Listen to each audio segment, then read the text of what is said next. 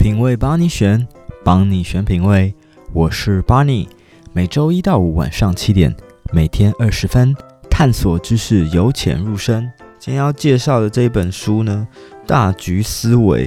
那我认为它是一本对于职涯发展还有人生目标规划一本工具书。那虽然它叫大局思维呢，但我用一句话来总结它的话呢，大局思维从小地方做起。这本书呢，它总共有八个章节。那每个章节呢，其实很多都有写了超多的见解。那因为时间的关系，所以我就截录了一些我觉得比较重要的概念跟想法跟大家分享。那这本书开篇呢，其实就提到说，大格局从来不是全输全赢，规律跟微小的正面行动都会对人生的结果产生极大的影响力。那书中呢，它的开头就举了几个例子，我相信大家听完应该都心有戚戚焉，不外乎就是工作几年之后呢，在职涯上不上不下的，或者是做着自己不开心的工作，对未来感到迷惘，然后不知道下一步要干嘛，或者是下一个舞台、下一个阶段在干嘛。那我相信每个人或多或少在不同的时刻都会有这样子的想法。所以这本书虽然叫做大局思维，可是呢，它用了非常多细微的方式，跟小目标、小目标、小步骤、小步骤的方式来协助你规划以及打造你的大局思维。那如果你希望职涯可以创造出一套坚持到底的计划，那同时呢，提升这个生活品质，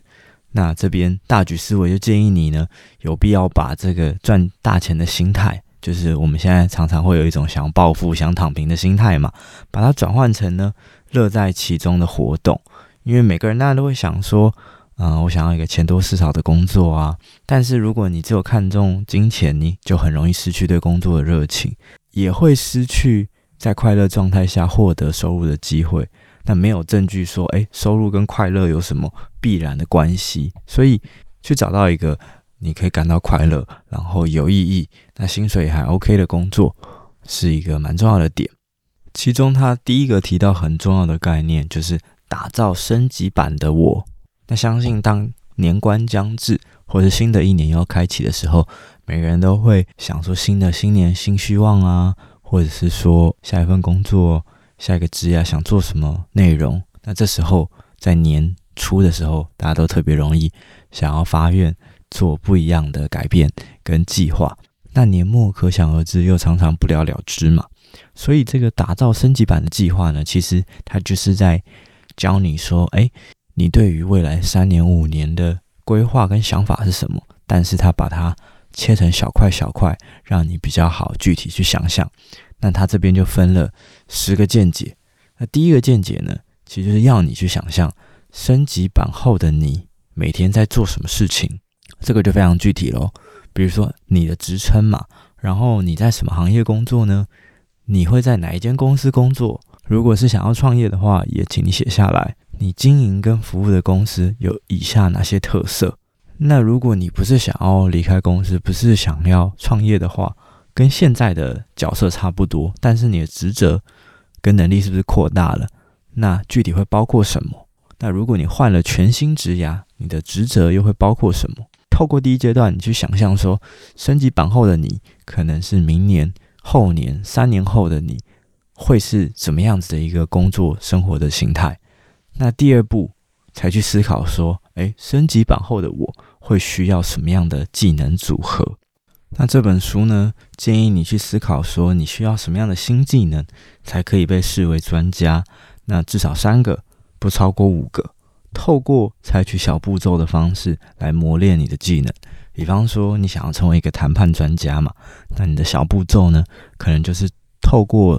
一次一次的谈判过程去累积你的经验，去学习，去复盘，最终成为一个谈判专家。那在技能组合的升级上呢，我举个例，比如说你现在呢可能是社群小编，那你希望呢可能在三四年之后可以成为。比如说，社群的总监啊，社群的经理，或者是行销的总监、行销经理，你的新技能可能就会是更广、更深的专业技能。比如说，好，也许你可能会需要学会广告的投放、规划 campaign 的一些能力，以及跨部会沟通、组织的能力。那这一些呢，就会是你在转职，或者是你在成为升级版的你所需要的一些必要技能。那如果你不清楚自己需要什么技能呢？这边书中也给你一个很好的建议，就是找三个已经在做你想要做的工作，而且可信度高的人，看看他每天运用哪一些技能。那如果你直接认识这个人是最好嘛，你就可以直接询问他说：“诶，你觉得需要具备什么样有价值的技能？”那如果你不认识这个人呢，你也可以透过他，比如说他自己的自传啊，或他介绍他自己的故事啊，他的履历、他的文章啊、网络影片、个人的 profile 等等，来去试图厘清他成功或者是他必备的技能。因为现在其实越来越多的职业或者是越来越多的职涯。它的定位是相对模糊的，或者是以前没有出现的。比如说，像是自媒体的创作者啊，他可能需要的技能就不太一样嘛。比如说，他可能需要会商业开发，或者是如果你是想要做一个 YouTuber，那你可能会需要影片的剪辑、分镜的规划等等的。所以，在这个时代，要去厘清说你想要什么技能，可能相对来讲是模糊而复杂的。但是，如果你有一些心中的 role model，或许你可以透过请益他们的方式，或者是啊、透过他们的著作来去厘清说，哦，他们是因为有了什么什么能力，所以才造就了他现在的成就。那第三点呢，我们在分析完组合技能至少三个，最多五个之后呢，接下来就是说你要取得你的所需技能嘛。分析完之后总是要取得。那他在这一点，其实他就提到了一个名词，叫做显著性的不可或缺。那显著性是什么呢？它指的就是说。显著性就是指变得突出或者是显而易见。那怎么样子呢，才能让你变得显著或者是显而易见呢？应该就是说呢，你要有资源跟你的心理，包括说你的时间啊、金钱，在每周有固定的时间，甚至是每天可以去轻易的实践。同时呢，把这些你需要练习的技能排成你的例行公事一部分。但是又需要具有足够的挑战性，让你可以跨出舒适圈，但又不至于无法负荷，就是有点像重训的感觉。你现在蹲一个很重的重量，但是呢，你是你可以接受的，你可以做个五下六下的，不是说哦一下就不行的那种重量。举例来说，比方你想成为一个 podcaster 好了，你所需要的磨练技能是不是你至少每周有一集的 podcast 录音？那这个录音可能就会包括。啊，你的脚本规划啊、剪辑啊、录制啊，以及后续的宣传，所以透过这样子固定的训练，等于我们又回到步骤二所提到的，透过小步骤的方式呢，来去磨练你的专业技能。那在取得技能之后呢，怎么样子常态性的磨练它？见解四给了一个方向，就是在职去磨练技能。比方说，现在有越来越多的公司愿意让员工去参加。目前可能跟工作内容没有直接相关的进修课程，如果可以，你也可以去跟公司申请看看外部的课程。即使公司没有特别明定，你也可以去问问看。比方说，我前一阵子的时候很想学 Figma 的使用，因为我觉得它对于不是那么会使用这些绘图绘画软体的人来讲，Figma 算是一个比较好。入门的一个软体，虽然坊间上已经有很多免费资源了，但是就在我在那个致富强心脏那集提到的，如果可以花钱更系统化的学习，那相信对你来讲可以省下不少的时间以及冤枉路。所以呢，后来我就跟公司申请这个经费，所以我去上了 Figma 相关的线上课程。那这对我来讲呢，其实在我后续任何跟作图相关或者是 UX/UI 相关的使用上呢，也给了我不少的帮助。那见解五呢，就是除了在职磨练技能之外，他也建议你去多踏出去你的生活圈，去磨练你的技能。比方说跟生活圈以外的人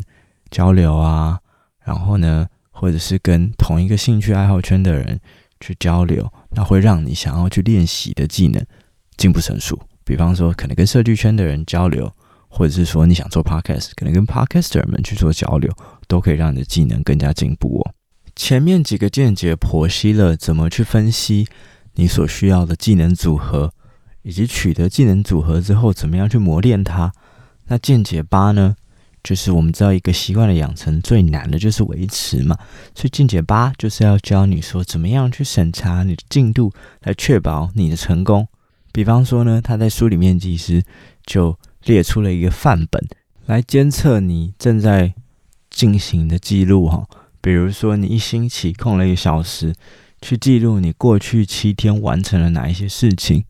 然后呢，也是可以为接下来的一周去定定你未来的一些目标跟方向。那这个放本呢，它其实就很简单列出说，比如说这星期你做了什么，比如说，哎，我去上了某某课程的第四堂课，这星期的活动帮助我向目标更进一步，因为什么？他就举例说，因为我更了解这个资产损益的负债表啊，他教了我一些财会的内容啊，让我可以更离这个创业的想法更靠近。接着就是说，从事这项活动，让你觉得怎么样子？比如说，让你觉得很安心啊，或者是很踏实，因为离你的目标更进一步了。那下星期你打算做什么？比如说上第五堂课，或者是啊做一些事前的复习。那下星期要去做的活动。将帮助你怎么样子？比如说下星期可能要教什么样的内容，那会对你有什么样的帮助？所以它基本上就分成了这五块：这星期做了什么，以及这星期的活动帮助你朝目标更进一步，因为什么？从事这样的活动让你的心里觉得怎么样子呢？以及下星期你打算做什么？下星期你要进行的活动将帮助你什么？为什么要去把它记录下来呢？大局思维这边提到了一个名词，叫做显著性的偏误。我们普通人容易倾向把注意力放在最显著跟最先想起的活动上，就像是我们有时候在执行任务的时候，我们会习惯去做我们最习惯以及我们认为最轻松的部分，因为对我们来讲，它就是一个显著性的偏误嘛。那如果你不去把它记录下来呢？你可能永远是在做相同的。练习以及相同的工作，没有办法把你所需要的技能通通轮流的去练习一遍。所以透过这个每周可能一个小时左右的时间去记录下来，你这一周的活动记录，可以让你把注意力拉回你的目标。那不知不觉呢，它就会变成你的例行公事的一部分。最后呢，我把定定目标的这十个见解快速稍微的带过。第一个目标。升级版的你每天在做什么事情？你可以透过找出你现在喜欢做的事情，或者是你认为你会喜欢做的事情，把时间放大之后，想象未来的你会怎么进行。那见解二呢，就是升级版的你会拥有什么组合技能？透过想象你喜欢做的事情，去延伸出说，哦，如果想要成为这样子理想的人或状态，会需要什么样的技能？那你可能会需要哪一些组合？见解三就是取得升级版的你所需要的技能嘛。那见解四呢，就是在职磨练升级版的技能。比如说，你可以投入在现有工作上啊，或者是你可以在下个月想办法去多尝试这样子的活动。见解五，踏出去磨练升级版的技能。见解六呢，则是透过持续学习来磨练技能。比如说，你确保你每周有空下时间。让持续学习成为例行公事的一部分。见解七，透过心流增强学习效果。见解八，审查你的进度以确保成功。见解九，每周九十分钟最低履行承诺，也就是投入至少一个九十分钟的时段在进行的技能磨练。那最后一个见解，突破亲友障碍，即使亲友不看好你的改变，你还是要坚守计划。然后寻找你可以效法的正面榜样。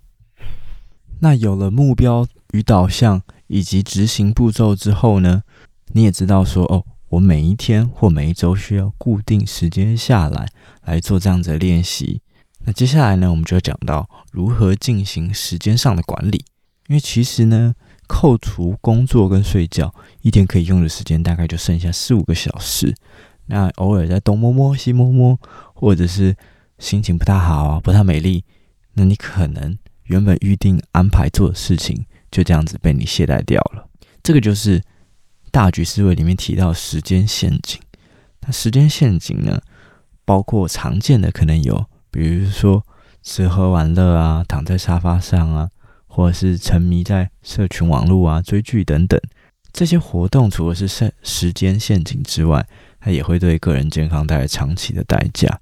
然后包括说现在人常见的还有什么线上购物嘛，像购物除了花钱之外呢，也会花很多时间在逛网拍，然后储存到你的购物车，最后呢，你可能也不会买，你又把它清空掉了。这个是下班后可能我们常见的时间陷阱。那上班呢？上班其实也有时间陷阱哦。比如说像是收发电子邮件啊，参加没有意义的会议，跟应付这个办公室的政治啊斗争等等，都会浪费掉原本可以用来进行更有价值活动的时间。所以呢，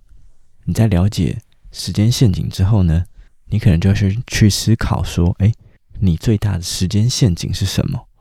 包含说条列出你的项目，然后时间每周花在上面的时间，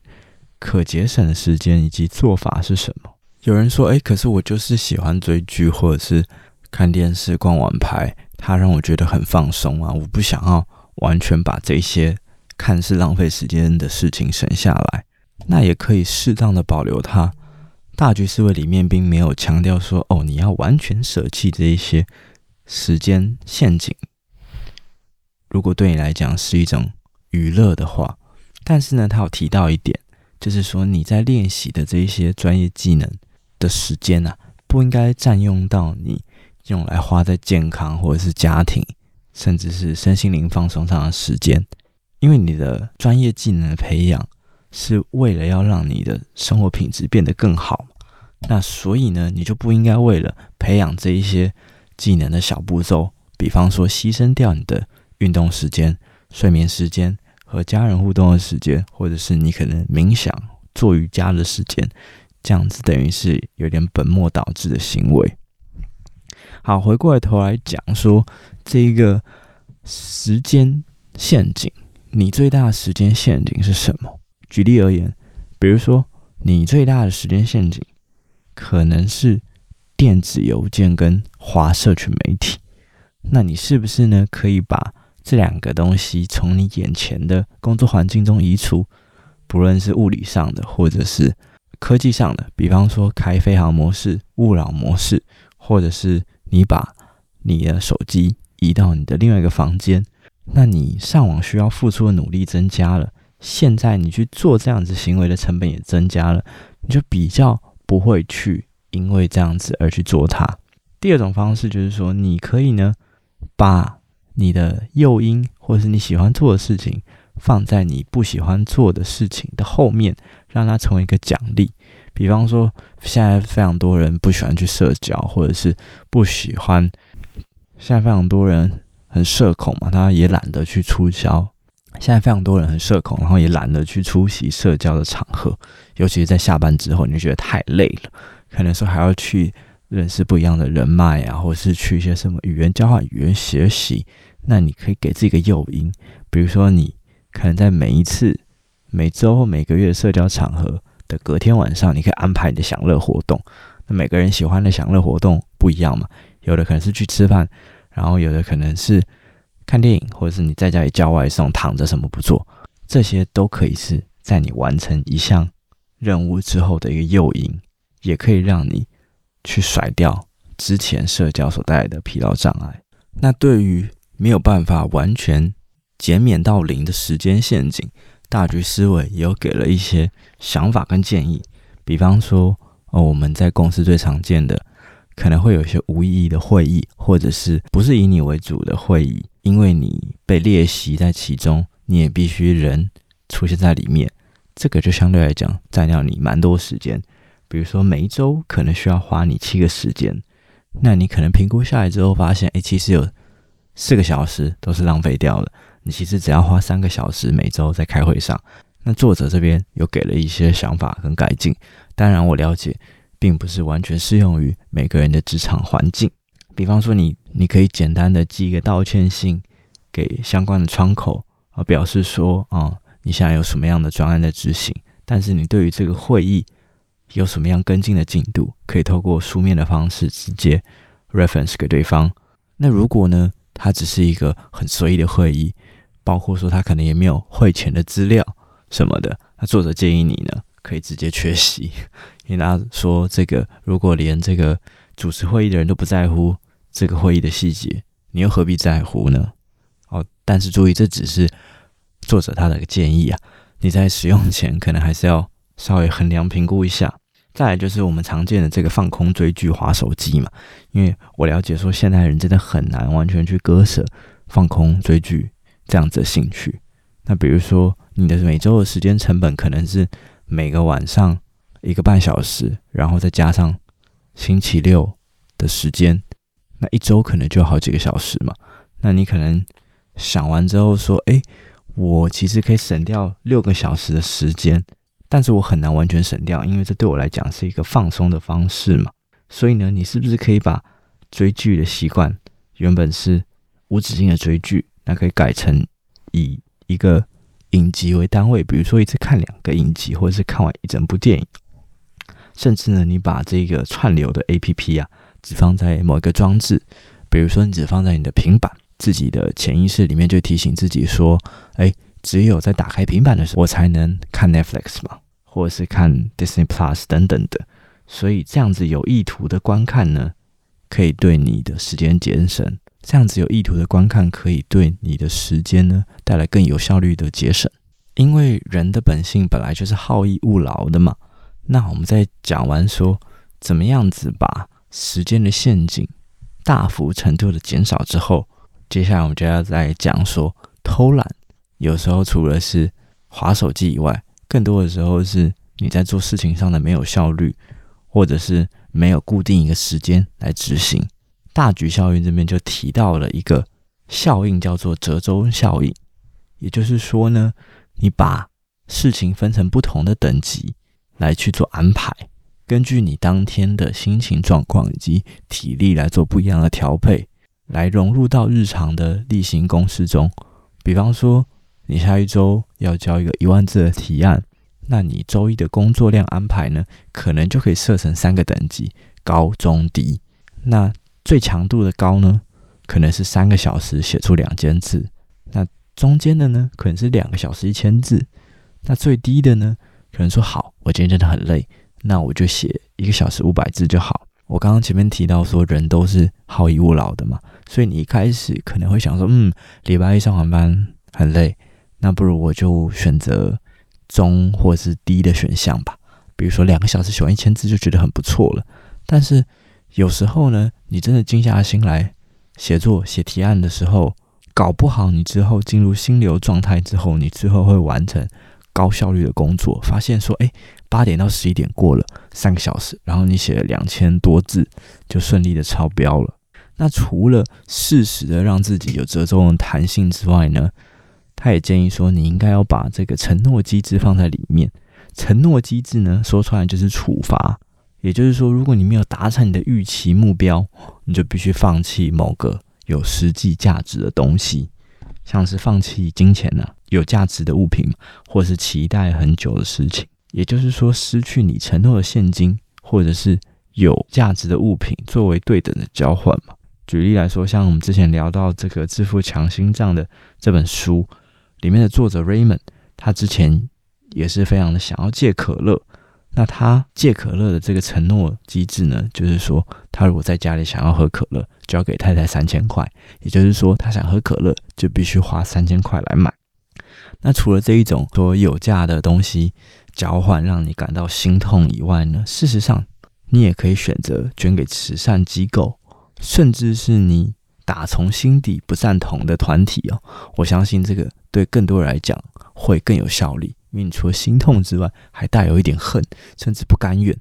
比如说像是不同政治理念的政党啊，议题相左的团体啊，比方说你支持死刑，那如果你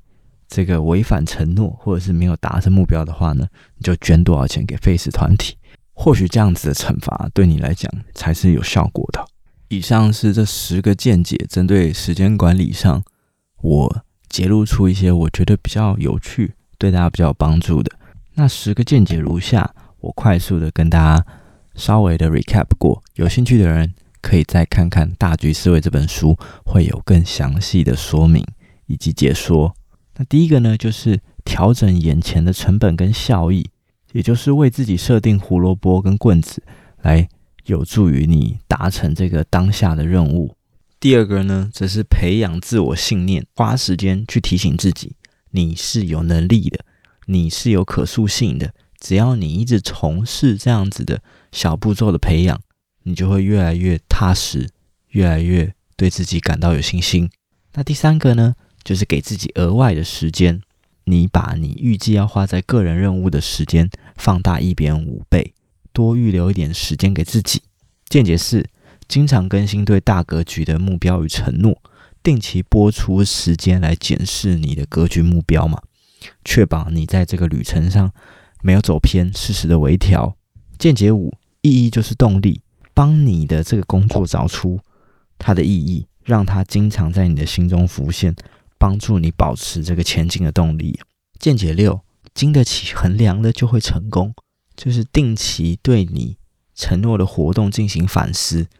来评估跟辨识说，诶，目前眼前的障碍有哪些？见解七，凭运气也凭努力。就是在复盘完你的任务之后呢，去思考说，诶，这样子的结果是靠运气还是靠努力比较多？那你就更能清楚分辨是自己的决策造成了这样子的结果，还是外在不可控的因素。那见解八就是注意自己的情绪，应该用冷静的头脑来做决策，避免意气用事。见解九呢，人生不是全赢或全输，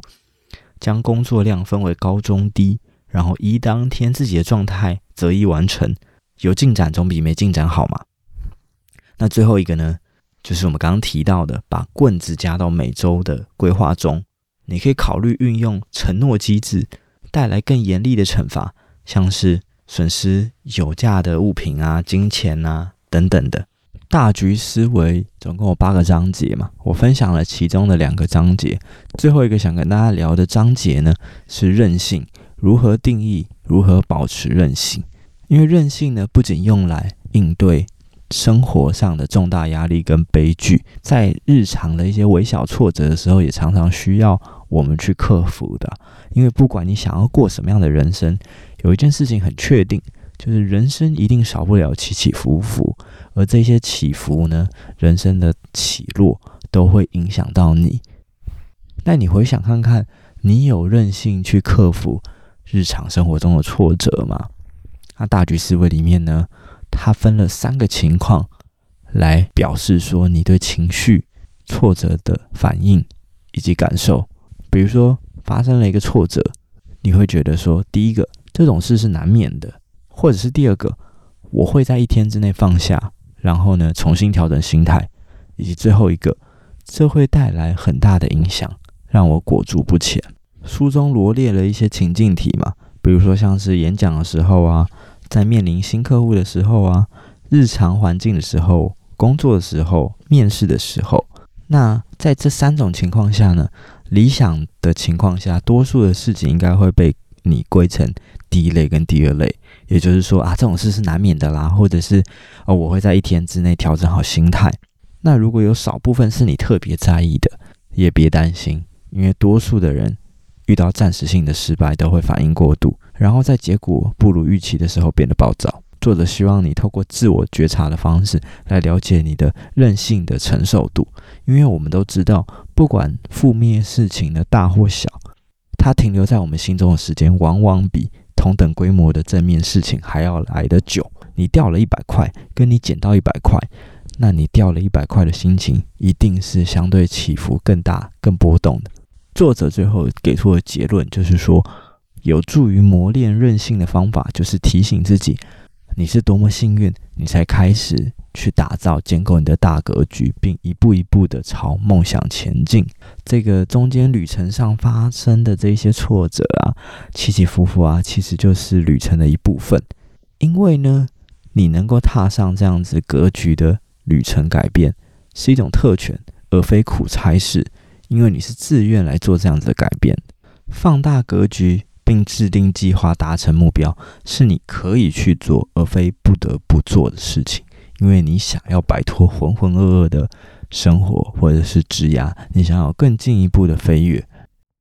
道家呢，其实有一句话：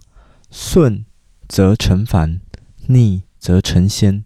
意思就是讲说呢，人不能随顺自己的毛病跟坏习惯，跟着他走啊，你会过度的贪求，你会什么事情都随波逐流。但是呢，如果你逆止人欲，就反而可以修仙得道的一个意涵。那放在大局思维里面呢，这一些建立大格局目标的步骤以及思维，本来就是有一点反人性，就是有一点违背我们好逸恶劳的本性。但我觉得大局思维里面最棒的，不只是带来思维的启发，而是它给予各个步骤系统化、碎片化的方式，让你可以一步一步建立你所想要达到的一个思维及境界。那我其实只讲了这本书的其中一小部分。如果大家有兴趣的话，欢迎来看这本书《大局思维》。如果你喜欢今天的内容，欢迎订阅追踪，在苹果 Podcast 五星评论，让我们一起养成品味，面对人生更加从容应对。拜拜。